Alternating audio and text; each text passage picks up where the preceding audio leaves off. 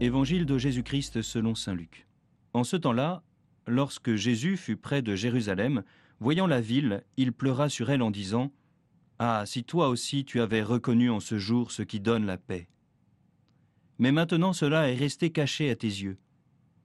Oui, viendront pour toi des jours où tes ennemis construiront des ouvrages de siège contre toi, t'encercleront et te presseront de tous côtés. Ils t'anéantiront, toi et tes enfants qui sont chez toi, et ils ne laisseront pas chez toi pierre sur pierre, parce que tu n'as pas reconnu le moment où Dieu te visitait. Pas à pas, ces derniers jours, nous nous sommes avancés avec Jésus en direction de Jérusalem. Le voici maintenant en vue de la ville, et nous le voyons saisi d'émotion. Voici l'aboutissement de son pèlerinage et de sa mission sur la terre. Surtout, il est saisi de compassion pour cette ville, ses habitants, et à travers eux pour tous les hommes qui ne le reconnaissent pas et se pruivent des secours qu'il est venu nous apporter.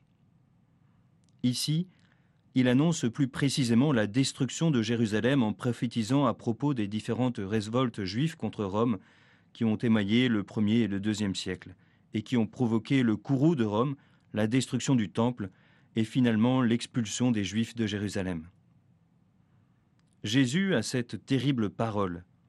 Tout cela arrive parce que Jérusalem n'a pas reconnu le moment où Dieu l'a visité. En effet, en quoi mettons-nous notre espérance? En des institutions humaines qui ne peuvent que vieillir et tomber, ou bien en Dieu qui seul peut soutenir ce que l'homme bâtit?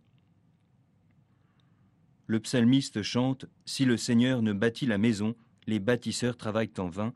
Si le Seigneur ne garde la ville, c'est en vain que veillent les gardes. À bien des égards, notre époque est troublée et rien de ce qui est fait de main d'homme autour de nous, aussi bien nos institutions financières que politiques, rien ne nous apparaît bien solide aujourd'hui. Pour que notre monde redevienne davantage vivable, il nous faut refonder sur Dieu, fonder notre vie sur sa parole et ses commandements, et fonder notre société également sur lui. Quand nous avons de grands choix à opérer, choix de vie, choix de société ou de petits choix quotidiens dans l'organisation de notre emploi du temps, nos relations familiales ou amicales ou professionnelles, reconnaissons-nous Dieu qui nous visite, qui nous parle et nous appelle.